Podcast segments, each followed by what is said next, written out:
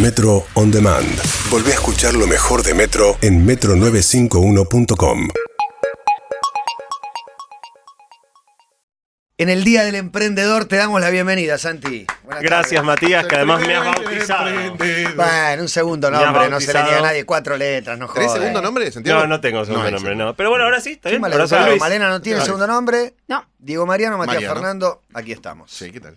¿Cómo andan, muchachos? Bien, ¿y usted? ¿Cómo le pega el Día bien, del bien. Emprendedor? No le pega. ¿Te llamaron para saludarte? No, no. ¿Te Un, regalaron un un mensajito, un mensajito recibí. Bueno. Un ¿Organizan mensaje algo? directo de Instagram. Y se no, juntan. Te, te juro que no sabía que era hoy hasta, hasta hace un rato. Ok. Eh, que alguien me saludó y dije, ah, mira, hoy es el Día del Emprendedor. Y después Matías lo dijo al aire y Viste, y dije, ya quedamos. Es el Día del Emprendedor. Directamente. Pero antes, dado que el mes pasado no dijimos nada de TDX Río de la Plata, Sí. Eh. vamos a, a hacer una invitación. Ustedes saben que siempre invito a la gente a que se anote para el sorteo de entradas.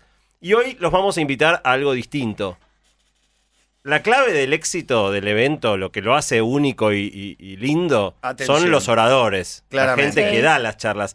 Y hoy lo que quiero invitar a los que están escuchando es a la posibilidad, si quieren, de intentar dar una charla. De ser un orador. Vos De podés ser estar orador. en el escenario. Todos pueden llegar al escenario y lo que hay es un proceso de audiciones que acaba de abrir. Bien. Bien. Así ¿Qué que tengo todos que los que hacer para tengan participar? ganas- ¿Qué- ¿Cómo es? Sí, eh, la- la- las eh, nominaciones son personales, o sea, no podés postular a No, otro. no, no, pero yo que pero- tengo algo para decir y me, me postulo. Exactamente, hay un formulario que tenés que completar online donde pones todos Bien. tus datos personales, de qué querés hablar, un poco de explicación de la charla, podés subir un videíto eh, de vos hablando. Así que todos los que sueñen con la posibilidad de subirse al escenario de TDX Río de la Plata, este es el momento, durante el mes de abril, o sea que hay que apurarse. Eh, puse el link, para que, porque es un link largo, difícil de, de decir, lo puse como link de mi perfil de Instagram y puse un story que tiré ahí, como para que los que quieran entrar lo pueden buscar en cualquiera de los lugares y cliquear directo e ir al, al formulario. Así que bueno, todos los que sueñen con la posibilidad de dar una charla, abren las audiciones, tienen un par de semanas para anotarse, esa es la novedad de TDX Río de la Plata. Y lo que vamos a hacer hoy, eh, en coincidencia con el Día del Emprendedor, es hacer, ustedes se- acordarán que el mes pasado, En el capítulo anterior. en el capítulo anterior, exactamente, previously, eh, hablamos de cómo llevar adelante una idea y transformarla en un proyecto. Una buenísima. Hablamos, ¿sí? Sí. Hablamos de, de cómo todo el mundo tiene ideas todo el tiempo y todas las dificultades Sí. que aparecen cuando uno trata de llevarlas a la práctica, que la mayoría terminamos no haciendo nada hasta que vemos que otro lo hizo y nos queremos este, matar. Eh, y hablamos de que hay un método, hay un método que no te garantiza el éxito, pero te da una chance. Está lleno de métodos que garantizan el fracaso. Y ya solo evitar todas las cosas que te aseguran fracasar, te abre las puertas a que tengas una chance de que te vaya bien. E- Es gracioso Está porque... bien eso, hacer la ruta inversa y decir, mira, los que hacen estas 50 cosas fracasan siempre. Igual, como no hay una receta exacta, bueno, Claro, no hay una receta para el éxito, pero sí hay receta para el fracaso. O sea, es bastante fácil saber cuáles son las cosas que si haces no tenés chance. Eh, y vamos a tratar de, de hablar, digamos, lo que nos faltó eh, la vez pasada, eh, porque se acuerdan que eran cuatro etapas y, y vimos las primeras dos. Para pasar muy rápido era la generación de las ideas, la primera etapa, el análisis, y nos quedaban dos que no llegamos a hablar. Para poner al que no escuchó la vez pasada en tema rápidamente, en generación hablamos de que había que solucionar un problema real, hablamos del dolor, de que realmente encuentres una idea que le soluciona algo Sí. a alguien que le importa de verdad. Lo que se hace mucho, o por, lo menos el punto de partida, es eh, acercar eh, gente que tiene con gente que necesita, para decirlo brutalmente, ¿no? En los alquileres de lo que sea. Eh, to- totalmente. El, el punto igual es que está lleno de cosas que no existen porque no tienen que existir, ¿no? O sea, uno me dice, yo no, se me ocurrió esto y no existe. Bueno, la mayoría de las veces hay una razón por la cual no existe. Claro. Porque no es negocio, porque no es un problema para nadie, porque nadie está dispuesto a pagar. Entonces, en la etapa de generación, la clave era este tema de, de- de encontrar un problema real que afecte a un número grande de personas. Me gusta Hablamos- porque, eh, contrariamente a lo que yo pensaba, un prejuicio, no sé si quizá positivo, eh, pensé que iba a ser como muy motivador para los emprendedores, pero No. no, no, No, baja un poquito la contrario, tierra. al ¿Qué- qué- ¿Qué, contrario. estás haciendo? La mitad de las ideas que tenés no sirven. Yo no sabelo. la mitad diciendo, no. no si te sirve la mitad, sos, no- sos un Un crack. genio. Te sirve una idea. Te sirve una de Una en 100. tu historia. Te De sirve 100. una de No, 100. no, triste. Eh, por, eso, por eso estos pasos son de alguna manera lo que te va permitiendo descartar todo lo que no sirve. Claro. Lo ma- el objetivo es fracasar, pero fracasar rápido para no perder mucho tiempo e- y no perder plata, ¿no? y aprender algo en ese y fracaso. aprender algo en ese, en ese proceso. Entonces, la segunda etapa de la que hablamos la vez pasada era la de análisis y contamos todos los pasos que uno puede ir haciendo para tratar de ir entendiendo mejor la idea que, que tiene entre manos. Y terminamos diciendo que ahí se acababa la parte gratis, eh, porque los pasos que siguen ya requieren algo de dinero. Entonces, cuando llegás a- al final de la etapa de análisis a la que hablamos la vez pasada, es un excelente momento para parar, porque si no, a partir de ahí empezás a arriesgar guita, ¿no? Mm. Pero si todo dio bien, si superaste eh, todas las fases de análisis, la verdad que, bueno, hay que seguir adelante, aún arriesgando algo de, de dinero. Y hoy vamos a hablar entonces de las dos etapas que nos quedaron pendientes. Una nota divertida es que se acuerdan que usamos como ejemplo de un proyecto que no funciona. Eh, esta idea que tantos han tenido de hacer una, una aplicación, una página web para reservar cancha de fútbol Sí. para jugar con Sí. los amigos. Me escribió después un montón de gente diciendo, sí, no sabes. Ah, no, Yo no, no, no, no, dice, me- puse el palo igual, todo lo que dijiste, me pasó todo lo que dijiste. Salvo una gente que sin haber escuchado la columna, ni en, vivo, ni después en, Spotify, ni nada, me mandó diciendo, tengo una idea genial, queremos hacer una, una Ah. plataforma para Escuchá resolver lo que link. Escuchá la columna. Eh, así que bueno, vamos a, vamos a contar las, las dos etapas siguientes. La, la etapa que sigue es eh, la etapa de experimentación. Ajá. Y la clave es que antes, cuando uno quería hacer un emprendimiento, doy mi caso personal, cuando yo arranqué hace veintipico de años con OfficeNet, si vos querías saber si iba a andar o no, lo tenías que armar. O sea, de alguna manera era como si un ingeniero, para saber si un puente se la va a bancar, hace el puente y ve qué pasa. ¿Y ahora cómo se hace? ¿Se mide el riesgo de qué manera? Y ahora, de alguna manera, tomando también la metáfora de lo que puede ser la construcción, la ingeniería o la arquitectura, hoy haces lo que sería una maqueta. O sea, el, el equivalente de- de- del plano y una construcción en una, en Igual una hasta escala que no salís al mercado no tenés la... O, o sí, hay un grado de exactitud Bueno, más alto del que me imaginaba. Es que es experimentación porque es en el mercado. Ah, O sea, en definitiva, la gran diferencia de la etapa 2 de análisis, donde vos estabas de alguna manera trabajando, buscando en Google, eh, charlando con gente, pero, pero no habías salido a la cancha. La clave de la etapa 3, la que vamos a, a ver hoy, es justamente salir a la cancha, pero salir a la cancha de una manera inteligente, en una escala muy pequeña, eh, destinando todavía muy poco tiempo y muy poco dinero, porque no sabés todavía si la eh, idea puede llegar a funcionar o no. Cuento una historia personal de, hacer lo contrario y fracasar. Hace un poco, unos 15 años, se nos ocurrió hacer la primera empresa de videojuegos hecha desde, desde Argentina. La fundamos con Wences Casares y algunos otros emprendedores así importantes de, de la historia del emprendimiento en Argentina, eh, tratando de hacer directamente lo que querí- queríamos hacer un juego de fútbol callejero. Queríamos hacer un juego Santi de fútbol. hecho algo parecido. Eh, un- un- vino- había hecho, no, pero era, era bola, era como, era distinto. Esto era mezclar fútbol con, con ag- agarrarse a piñas y se jugaba en una favela y qué sé yo.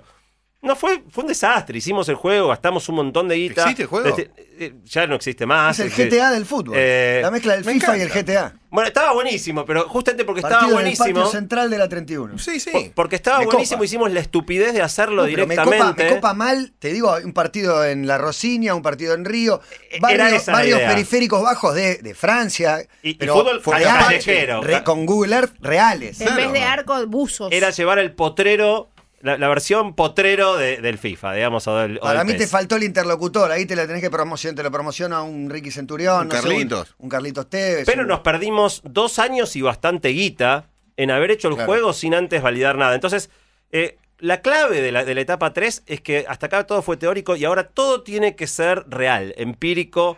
eh, y el, el despelote es cómo haces para probar una idea que es grande en una escala chiquita. Por eso lo que uno hace es un prototipo.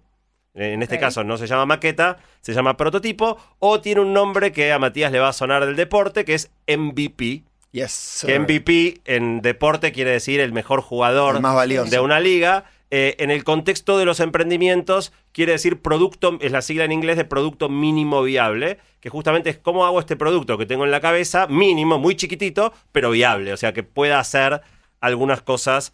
Y algo interesante para mencionar acá es que en general en las universidades hoy en día te enseñan todo lo contrario, o sea, todo el énfasis está puesto en hacer un plan, que le llaman el plan de negocios, que es un laburo en general teórico, Plan de Eh, negocios eh, es una frase que se usa para muchas cosas, me parece. se usa para muchas y en realidad no sirve para ninguna, digamos.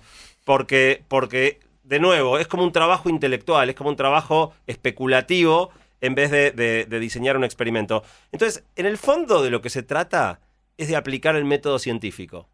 Ajá. O sea, ¿cómo funciona el método científico? Vos tenés una hipótesis, creo que eh, a la gente querría reservar cancha de fútbol para jugar con los amigos, y tenés que diseñar un experimento que someta esa hipótesis a testeo, a ver si realmente la cosa es como vos la pensás. Eh, en el fondo es un arte, porque es difícil cómo uno recorta, eh, pero muy divertido. O sea, a mí me reconcilió tremendamente con el emprendimiento. Después yo de OfficeNet ya no tenía muchas más ganas de hacer otros proyectos. Y esto se me volvió lo más divertido de todo, que es cómo inventar estos experimentos y, hacerlos. Obviamente tenés que armar un producto muy, muy simplificado. Eh, esto en general implica algún grado de programación, programar una página web o programar una app. Por eso acá empieza a hacer falta plata. O tomarte un cursito online de programación. O sea, una de las moralejas más importantes para cualquiera que sueñe con hacer un proyecto es que vas a tener que aprender un millón de cosas. O sea, si vos vas a empezar a decir, "Mira, tutorial". yo no sé programar, bueno, dale, aprende a programar. Sencillo. No, no, tutorial, no sé. ¿Alcanza tutorial para aprender a programar? Para, para las cosas Sí. que podés necesitar en una etapa de prototipo, probablemente sí. Lo mismo que, por ejemplo, si no es una aplicación, sino una página web, hay algunos sitios que te permiten diseñar sin saber la programación. Vos pones un botón acá, cuando Una se aprieta este botón, una especie de plantilla. los elementos. Igual que le busquen la vuelta, ¿no? Parte de esto justamente es encontrarle la vuelta a hacer aquellas cosas que, que no sabes hacer. Eh, y la segunda cosa en la que vas a gastar guita, una es en hacer un producto mínimo, la segunda es vas a gastar algo de guita probablemente en publicidad online para meterle gente. Porque por más que vos hagas un producto que esté buenísimo, nadie sabe que existe.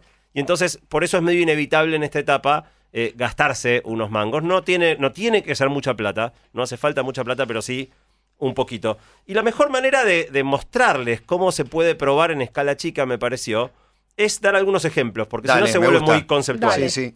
¿Escucharon hablar de una empresa que se llama Airbnb? Por supuesto, Eh, sí. no me Hoy. Juan Esta recomendó, empresita. recomendó un documental respecto Sí. de la empresa. Mira, bueno, la cuestión es que Airbnb tenían esta idea de que la gente podía llegar a querer alquilar eh, por una noche o dos noches departamentos particulares. Eh, era un, un- un grupo, de, un, un par de emprendedores que vivían en la ciudad de San Francisco. Y la manera en la que probaron fue haciendo una página donde listaron su propio departamento. O sea, arrancaron con su depto eh, y al toque que subieron la A página. ver si alguien me alquila el departamento dos noches. Exactamente, a to- el toque que subieron la página y empezaron a gastar un poquito de plata en publicidad online para que alguien caiga Alguien lo vea. a la página y alguien lo vea. Ya en la primera semana, tres noches les alquilaron el depto. Y de hecho tenían el quilombo que se tenían que ir de su casa. Hmm. O sea, que cuando les metieron alquiler, se tenían que ir a la casa de algún amigo por esa noche para desocupar el depto y alquilarlo. Cuando vieron que al toque gente ya les alquilaba y que andaba, le empezaron, a- empezaron a buscar de amigos, tres, cuatro, cinco deptos más. Eh, bueno, y el resto es historia, ¿no? Hoy tienen 6 millones de departamentos listados en, en la página, en 81 mil ciudades. Y un quilombo. Yo no sabía que había 81 mil ciudades. Sí, ¿cómo que no? Eh, Eh, y, y un quilombo legal también a la vuelta de la esquina, porque estas cosas primero salen y después se regulan, y como modifican tanto la industria, ¿no? Bueno, hay, muchas hay, voces. hoy hay un mega despelote, pero han metido 500 millones de personas que usaron en algún momento una noche de Airbnb. ¿Todos y usamos tienen- alguna vez, Sí. aunque sea algo un poquito? Sí, sí. Y Yo voy a no. usar ahora el próximo viaje. Yo no. Eh, digo, es uno de los Yo pendientes me fue que tengo. bien y mal, pero Soy muy yo hotelero. elegí mejor y me elegí peor. pero Claro, sí, me dos pasó- veces. me pasó lo mismo. Eh, dos millones de personas cada noche duermen hoy eh, a partir de esta idea loca que tuvieron estos pibes. Pero el departamento existía. O sea, tenían un departamento Claro. para la prueba. Tenía un Y a veces la cosa que vos querés probar no existe. Y entonces la segunda historia que es interesante ver es que vale mentir. Vos podés de alguna manera ofrecer algo que no tenés. Les cuento un proyecto eh, que yo trabajé con, con un par de. Estás de hablando casi de Elizabeth Holmes y del documental este de, de la mina que iba a revolucionar la industria Claro. de, de la medicina. Teranos. Tera- Eh, eh, Exacto, Teranos, que eh, ofrecía algo que no, que Bueno. no existía. se puede, digo, se puede mentir, lo que no se puede es estafar. Ahí va. Eh, entonces, ¿qué hicimos nosotros? Teníamos una idea que era vender autos cero kilómetro en Brasil por internet. Y obviamente es una idea, no te vas a poner a comprar autos cero kilómetro y salir a venderlos. ¿Qué hicimos? Hicimos una página web, en portugués, obviamente, para Brasil. eh, pusimos autos ofertados que no teníamos y que no íbamos a comprar. Y empezamos a comprar algo de publicidad online para llegar, llevar gente a la página. Eh, cuando vos decías comprar, te aparecía un cartel que decía disculpe, el sitio está experimentando. acaba de vender, Eh, sí. sí, el Ah. sitio está experimentando un alto volumen de tráfico, nos pondremos en contacto. Obviamente porque no podíamos vender el auto. Pero fíjate que en este experimento con muy poca plata y un- una página muy sencillita, podíamos saber que si la persona llegó ahí había una alta chance de que hubiéramos cerrado la transacción. Sí. Y de alguna manera íbamos midiendo cuánta aceptación tenía, del mismo modo que los de Airbnb cuando de- ven- alquilaban su su departamento. propio departamento. Perdón, ¿y eso no es publicidad engañosa? Eh, Internet está lleno. La verdad que no sé cuál es el tratamiento legal. No, está cuando- lleno de cosas ¿Es falsas. una acusación o una pregunta? Es una pregunta. Porque si es una acusación, los abogados te van a responder Eh, lo que la, es. La verdad que no lo sé. Para mí la clave, de nuevo, es que no le saques guita a nadie, ¿no? O sea, Claro, claro. realmente no le, le- lo único que perdía el tipo eran cinco minutos haciendo clics en una página web. sí, Disculpen mi, mi ancianidad, pero ¿se compra por internet los autos hoy? Sí, por hoy? podés. Ah, pero hay, pero, En la página de las marcas. pero hay mucha gente que lo hace de no esa manera. En o- Argentina por lo menos Bueno, creo Porque que no. me parece una total antigüedad a esta altura tener que ir a la concesionaria, claro. el gasto de. Si es un auto, que- Exacto, es ridículo y a la vez me parece que nadie lo compra por internet. Te pero lo van a dar aparte en tres meses, no sé, una cosa No así. sé, todo me parece Eh, rarísimo. está buenísimo que lo digas porque la idea parece tener sentido y no funcionó. Y parte de lo que salió bien de ese experimento es que nos dimos cuenta rápido y barato que el proyecto no, No iba, iba a funcionar. Pero ¿por qué? Si tenían clic y búsqueda de gente de comprar autos. Porque no daba bien. El costo que tenías de traer a la gente por marketing online no te daba contra el porcentaje de gente que terminaba cerrando. O sea, el experimento no dio los resultados que esperábamos y la decisión fue no continuar. Igual un dato importante es que tenés que usar una marca falsa en ese caso también. Si vos estás pensando en tener tu marca, no uses tu marca verdadera porque la terminás escrachando. Entonces pusimos una marca de fantasía, Vero Carro se llamaba la página. Eh, y después cuando quisimos ir a lanzar el, proye- el proyecto en serio, teníamos otra marca preparada, porque Vero Carro iba a quedar medio Claro. mal de, de haber, este, siempre sí. te daba error cuando querías. Se la comprar. vendes a alguien, pero carro. El, el tercer ejemplo que les quiero dar es que a veces, eh, digamos, el producto es muy complejo de hacer. O sea, realmente querés, tenés una idea que es muy difícil de ejecutar. ¿Conocen Dropbox? Sí. ¿Sí? Sí. El servicio este que te hace el backup de todos los archivos Sí. tuyos de- del celular y de la compu. Bueno, hacerlo era muy complicado. Con la seguridad de que revise todo tu disco rígido, eh, suba todos los archivos, si los cambias en, múltiples computadoras, se mantengan actualizados en todas. Eh, también un grupo de emprendedores brillantes de, de San Francisco querían hacer esto, pero, pero de nuevo, no podían gastar toda la plata y el tiempo de hacer Dropbox sin saber si la gente lo iba a querer usar o no. Eh, crearon una página y pusieron un video. Entonces, en vez de hacer el producto, hicieron un video explicativo del producto y después de contarte el servicio que ofrecían, no te decían que no lo tenían, pero decían, Dropbox te permite hacer esto y esto, ¿querés usarlo? Anotate acá. Y la gente creía que anotándose iba a poder usar el producto, en realidad, de nuevo, no le cobraban a nadie, pero eh, en muy pocos días tuvieron una cantidad enorme, miles y miles de personas que se registraban viendo el video para usar ese producto que en realidad no existía. Es muy grosa la venta de humo en internet, ¿no? Es Muy grosa. casi un, un Digo, modus operandi. Sí, sí, pero de, Permanente. de nuevo, yo no lo veo como ni, ni como engañoso ni como. O sea, en el fondo vos tenés que probar, o sea, tenés que poder saber de verdad antes de hacer.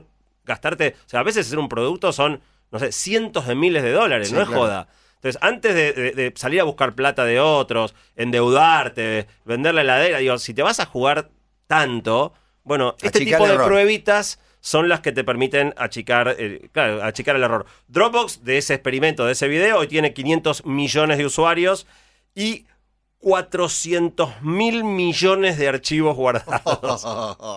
Dios mío. 400 mil millones. Te- cuarto ejemplo es montarte sobre otra plataforma. Suponete que vos querés vender cosas eh, en, en internet, pero armar tu propia página, tener tu propia, todo el circo armado es un lío. Bueno, te montás sobre otra página. Un ejemplo, hay una página en Estados Unidos que se llama Etsy, que vende artesanías, es bastante famoso entre los hippies con OSDE, Sí. eh, porque tiene productos muy lindos, Con Obamacare. artesanales. Con Obamacare. Ok, con Obamacare.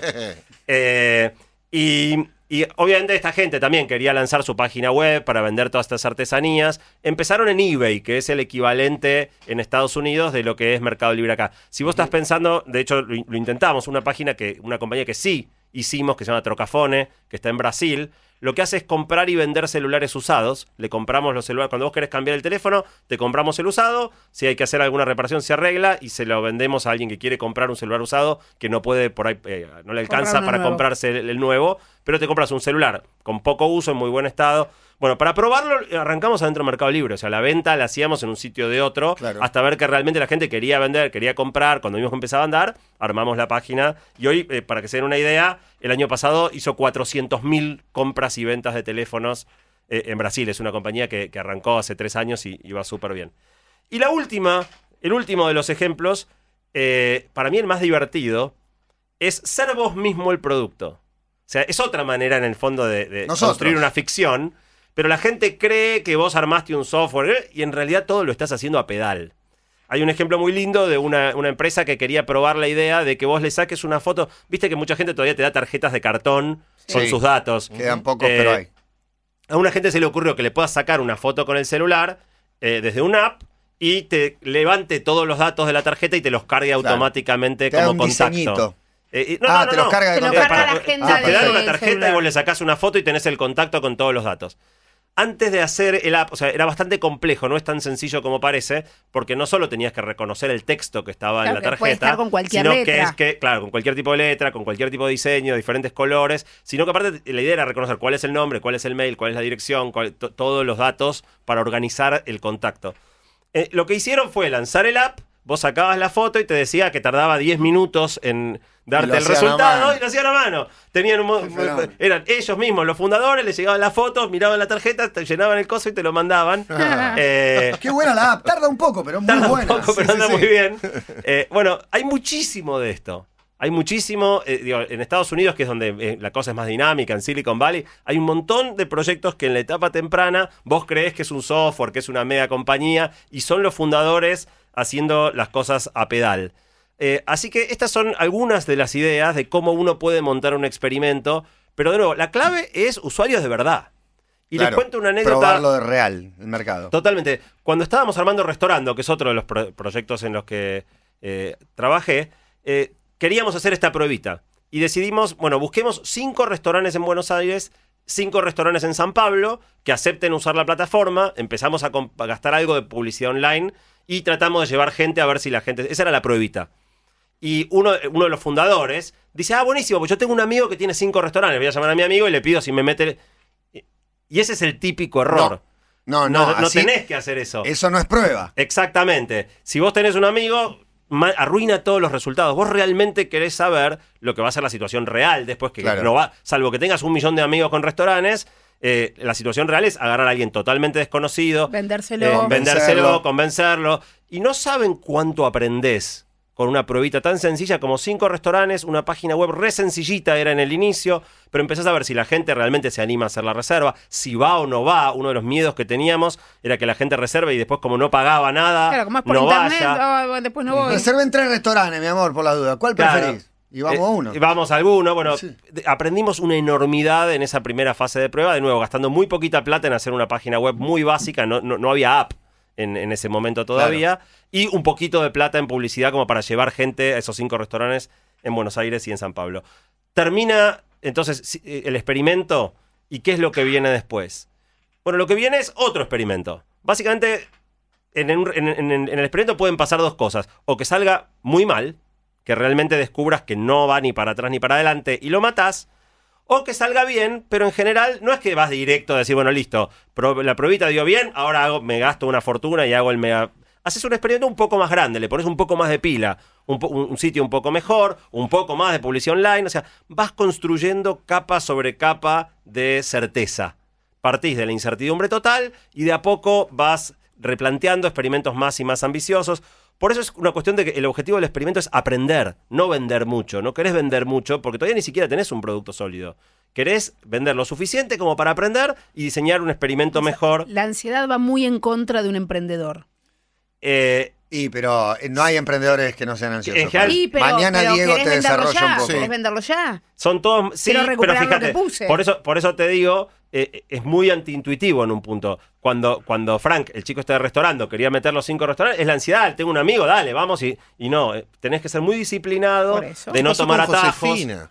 ¿Eh? Josefina de Josefina de restaurando, mandó Restaurando, un montón de Sí, mails. y aparte aprendes Uy, a las 3 de la mañana. de, los, de los errores, aprendes. eh. Le dije, no, me, me cabé la fosa con el restaurante, no hay que decirle tal cosa. Bueno, No sé, por eso, en el, en experimento, lo, lo mejor que te puede pasar en el experimento es que las cosas salgan mal, pero no tan mal como para que el proyecto haya que matarlo. Pero aprendes un montón, aprendes de los errores, exactamente. Entonces, el siguiente experimento ajustás un montón de cosas de lo que aprendiste en el experimento anterior. Y a veces es uno, dos, tres, cuatro, hasta que tenés suficiente información y suficiente aprendizaje para tomar la decisión final, que es tirarte a la pileta. Entonces, la final, la última parte de esta tercera etapa, de la etapa experimental, es justamente tomar la decisión, porque ya ahora sí empieza la joda en serio, digamos.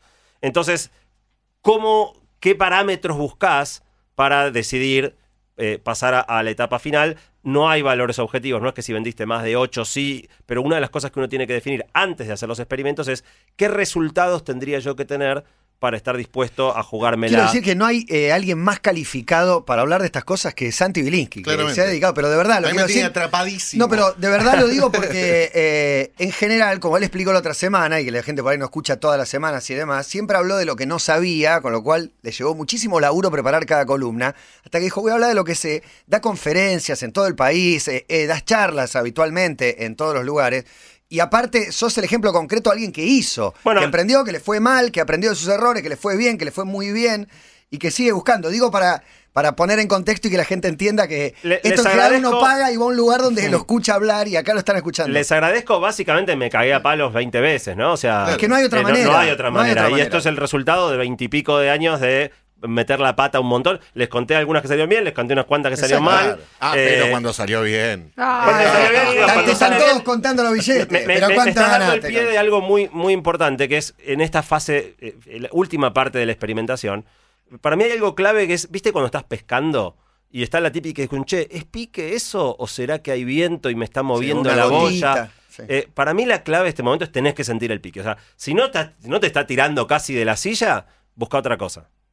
Eh, cuando pica, pica. Y esa, digo, por experiencia, las veces que realmente, por ejemplo, el caso de Trocafone, esta que va a 400 Tengo mil teléfonos el 50 año pasado, juntos. te das cuenta cuando te das cuenta cuando están dando. Y si estás con duda, mejor que no. O sea, si- ante la duda es no. Eh, pero cuando a veces te, te pasa, ¿viste? Tirás la caña y, y te pica un dorado grandote y te tenés que agarrar del bote para que no, no te lleve puesto.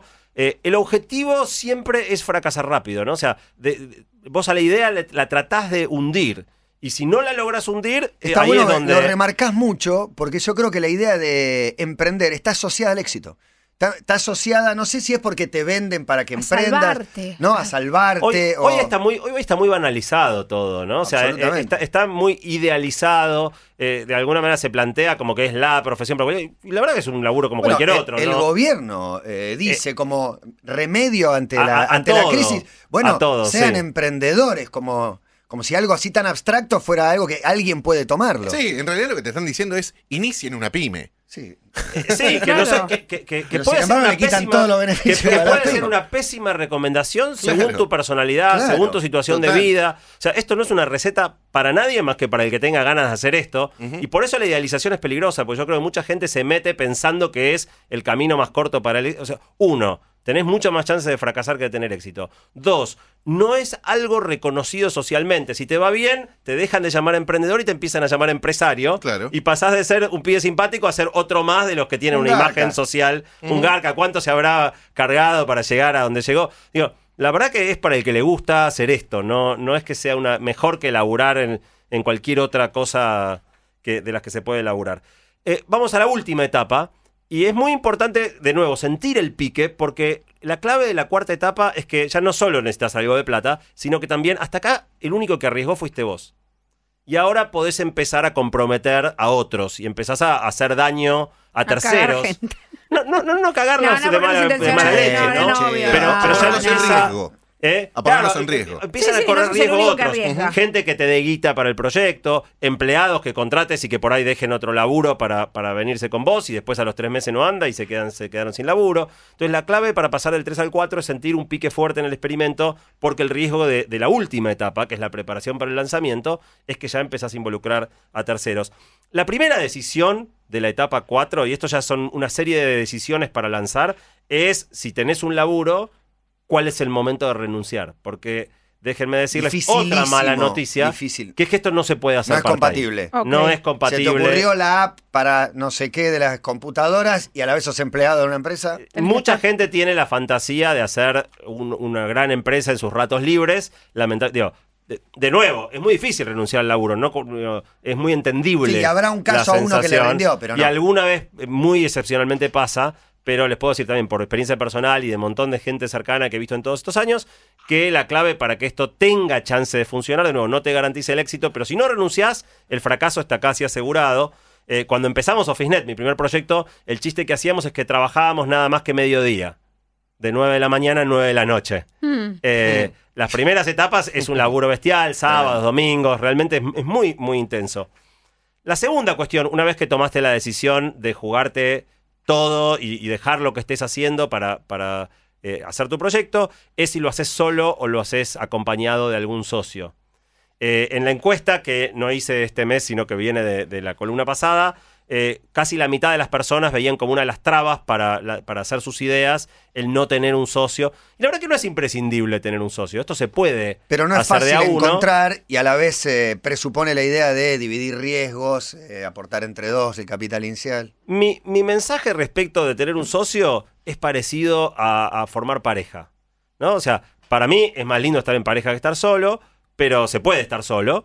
Y si estás con una mala pareja es peor que estar solo. Sí. Entonces, realmente asociarte con alguien es algo casi tan profundo como una relación sentimental. lo es. Eh, el nivel de, de tensiones que se viven muchas veces eh, con un socio, digo, en, en el fragor de la batalla, no, no por Sí, sí, problemas sí. entre los socios, Es sino que es como por una pareja, enfrentar tenés que juntos aceptar los defectos del otro, la ansiedad del otro, los tuyos vistos en la mirada del otro. y, Es y- difícil. y bancarte eh, digo, todas las tensiones. Y, entonces, realmente no se puede forzar. Si tenés alguien, pues te digo, me pasa a muchos pibes que me escriben, che, mirá, yo quiero hacer proyecto, pero me presentás a alguien.